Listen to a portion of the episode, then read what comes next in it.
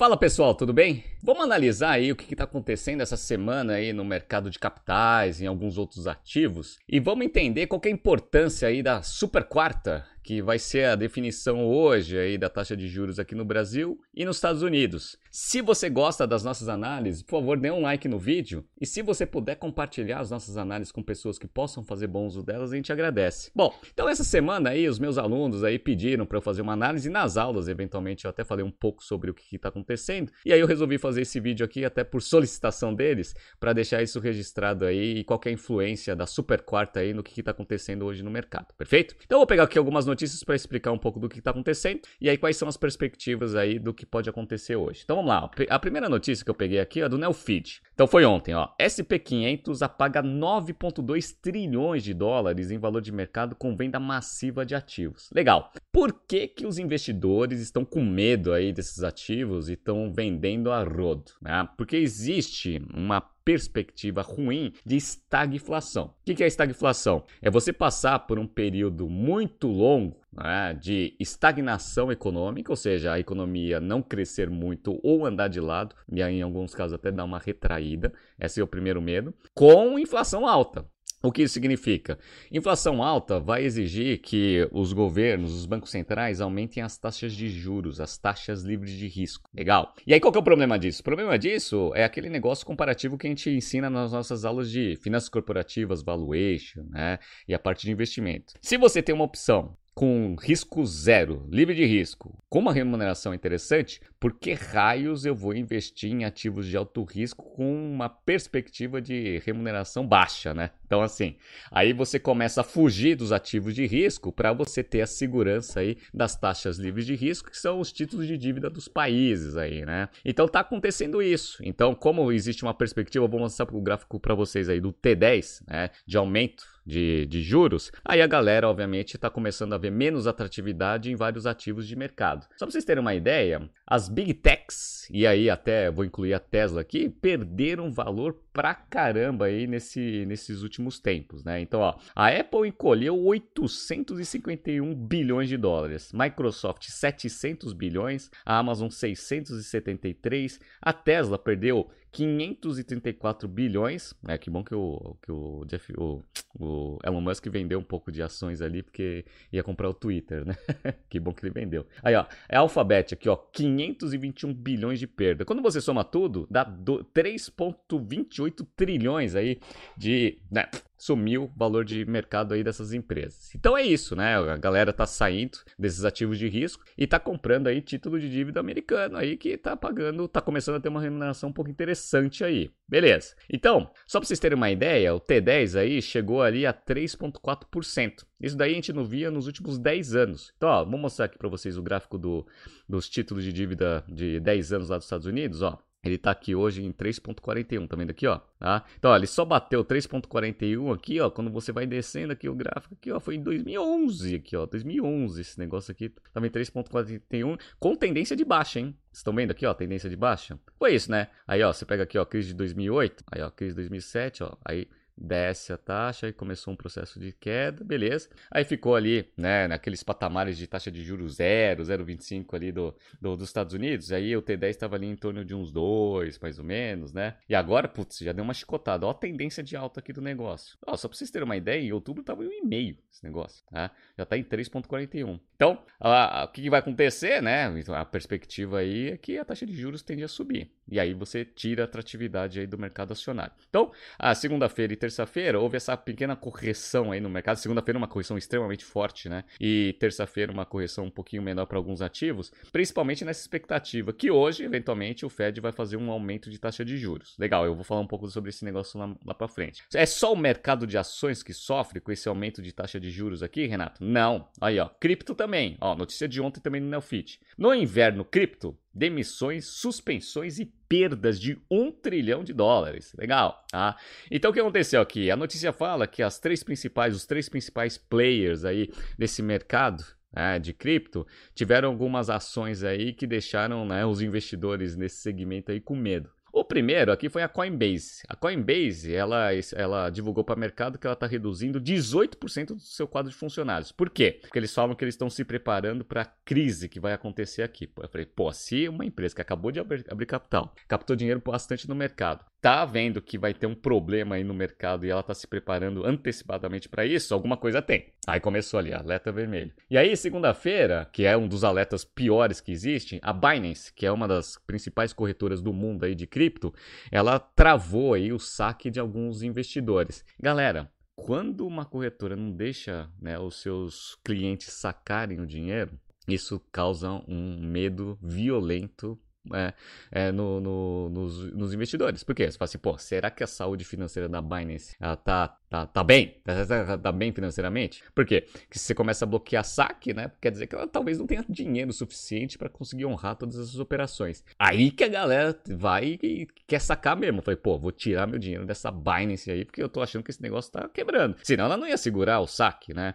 Então, assim, pessoal, já voltou ao normal, tá? Na própria segunda-feira ali, no, no meio do dia pro final, já tava tudo tranquilo, mas assim, se, assim, ó, não vou, vou ficar dando nenhuma recomendação, né? Mas se você trade aí pela Binance, eu traria para uma carteira digital. Mas enfim, beleza, né? Cada um, cada um. E a Celsius, que também é uma credora aí de criptoativos, ela também bloqueou saque. Então, o que, que, a gente está vendo aqui? A gente está vendo que o mercado de cripto, assim como outros ativos, também estão sofrendo bastante, por quê? Mesmo racional, foge dos ativos de risco, que você eventualmente vai, vai ter uma perspectiva ruim aí de, de retorno, para você ter a segurança aí nas taxas de, de risco. Então você perde atratividade aí também.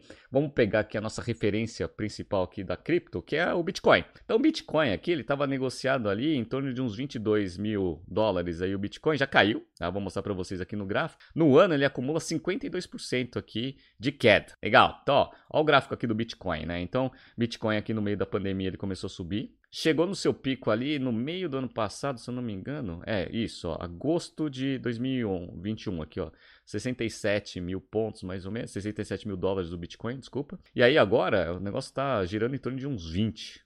É, então tá caindo aí com essa, com essa tendência aí de aumento de taxa de juros lá nos Estados Unidos. Legal. E aí, o que, que vai acontecer? Hoje é super quarta, então vai ter definição de taxa de juros aqui no Brasil e lá fora. Aqui no Brasil, a gente tem a expectativa que a gente já esteja no final do ciclo de aperto monetário. Por quê? Porque olha que legal, ó. Você pega aqui, ó, IPCA de maio. Tá? IPCA desacelera alta para 0,47 em maio e avança a 11,73 em 12 meses. O que isso significa? Significa que a expectativa pelo menos do Banco Central, é que a inflação ela já tenha chegado no pico e daqui para frente a inflação tende a começar a cair. O que significa que a taxa de juros também ela não vai precisar mais ah, ser aumentada naquele ritmo que ela foi para conseguir segurar a inflação. Ah, então a gente teve aí um aperto aí, um aumento de taxa de juros muito forte. E agora, a princípio, né, a taxa de juros, né, a Selic já está acima aí da, da inflação.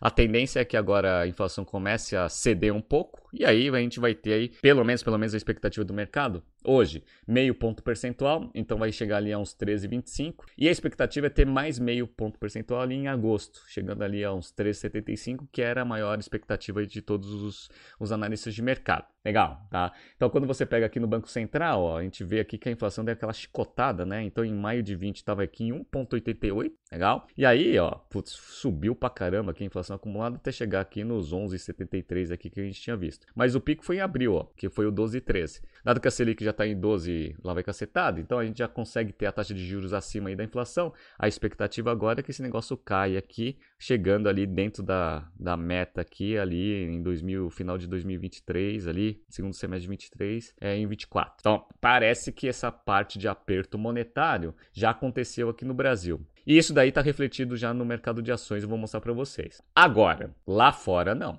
Lá fora a galera tá começando a sofrer bastante com inflação. Então, a inflação nos Estados Unidos tem alta recorde e sobe 1% aqui em maio, no acumulado tá 8.6. Galera, 8.6 de inflação acumulada nos últimos 12 meses é a maior inflação nos últimos, né, é, 40 anos. Ah, então desde 1981. Ah, olha que legal. Ah, ano que eu nasci, aliás, né? Então, ó, 8,6% aqui de inflação. Isso não é normal para a economia. Então, o que vai acontecer? A galera tá achando, né, os analistas, que o aumento de, da, da taxa de juros lá dos Estados Unidos vai ser acelerada. O mercado todo estava precificado para um aumento de meio, de, de meio ponto percentual, né? Então, vai aumentar meio por cento. Já tem gente achando que hoje pode ir para 0,75 de aumento. Galera, se for 0,75, pode ter certeza que o ajuste vai continuar acelerado, assim como foi segunda-feira. Tá? Então, o mercado está se ajustando para meio. Se for 0,75, aí vai ser um problema. E o problema é que isso não está acontecendo só no Brasil e nos Estados Unidos, né? Está acontecendo na Europa também. E lá na Europa a galera também está atrasada. Então, ó, zona do euro registra inflação anual recorde de 8,1. Tá? Então, o acumulado lá na zona do euro 8,1. Tem país de novo, que a inflação bateu recorde aí, nunca foi tão alta aí também nos últimos 40, quase 40, 50 anos, dependendo do país. Então, o que o pessoal já falou lá, vai retirar todos os estímulos da economia e vai fazer aumento de taxa de juros. Então, todo esse, esse cenário está se desenhando para ter o quê? Estagflação. Então, o que, que vai acontecer aí, Renato? Pô, eu tenho investimento aí em bolsa, o que, que vai acontecer? Bom, aqui no Brasil, fora é, influência lá de fora, o que a gente vê é que a bolsa ela já deu aquela mínima ajustada aí a taxa livre de risco aqui no Brasil. Então, olha aqui, por que, que você está falando isso, Renato? Vamos lá. Ó. Quando a gente vê aqui a bolsa pré-pandemia, estava girando ali em torno de uns 116 mil pontos, né? Aí veio a pandemia, caiu, tá? Ah, eu tô mostrando aqui no YouTube. Aí depois veio essa subida, etc, tal, taxa de juros muito baixinha, até que chegou aqui no pico aqui de 130 mil pontos. Beleza. Bom, como a gente viu, ali em 2021 comeu, começou o nosso famoso aperto monetário. Então a taxa de juros começou a subir de forma acelerada para segurar a inflação. E aí o que aconteceu? Ó, a gente já vê o ajuste forte aqui no mercado, aqui no índice Bovespa. E aí ele caiu bastante aqui, beleza? Começou o ano aqui em torno de uns 105 mil pontos mais ou menos. E atualmente atualmente ela está aqui em 102 mil pontos. Perfeito. Então, ela está num patamar menor do que no, é, no período pré-pandemia.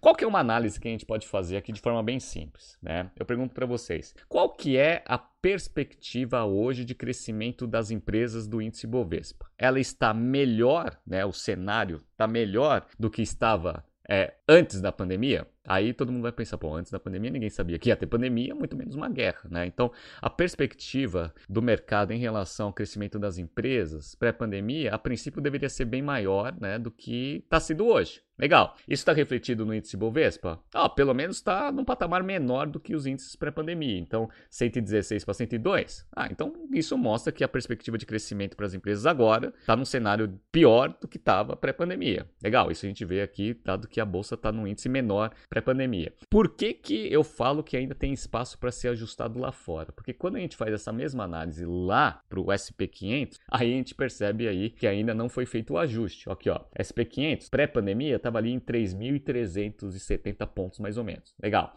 Aí veio a pandemia, caiu aqui o SP500 e começou a subir, subida. Não teve ajuste em 2021, porque a perspectiva era que não, né, que a, a, a, a, taxa de juros não ia subir muito forte lá nos Estados Unidos, beleza, inflação transitória, etc e tal. Aí, ó, chegou aqui no pico, aqui, ó, 4.796 pontos ali no começo desse ano. E aí começou tudo que a gente tá vendo aqui, estagflação, vai aumentar a taxa de juros, ó. Então, aí começou o ajuste, ó. E aí, essa semana o ajuste veio forte, ó. Pá! Só que ainda a gente tá em 3.700 aqui, 35, contra 3.300, ainda tá num patamar acima. Aí eu faço faço a mesma pergunta para vocês. Vocês acham que os analistas lá dos, dos Estados Unidos eles estão vendo que a economia está num cenário futuro melhor hoje do que estava pré-pandemia? Se a resposta for não, não, hoje está bem pior do que a gente né, tinha de expectativa antes da pandemia. Legal. Então vocês estão vendo ainda que tem espaço para corrigir, né? Então, assim, se aumentar para 0,75, pessoal, essa correção vai vir rápida. Se vier a meio, eu acho que o pessoal vai esperar ali, né, a ata ali do,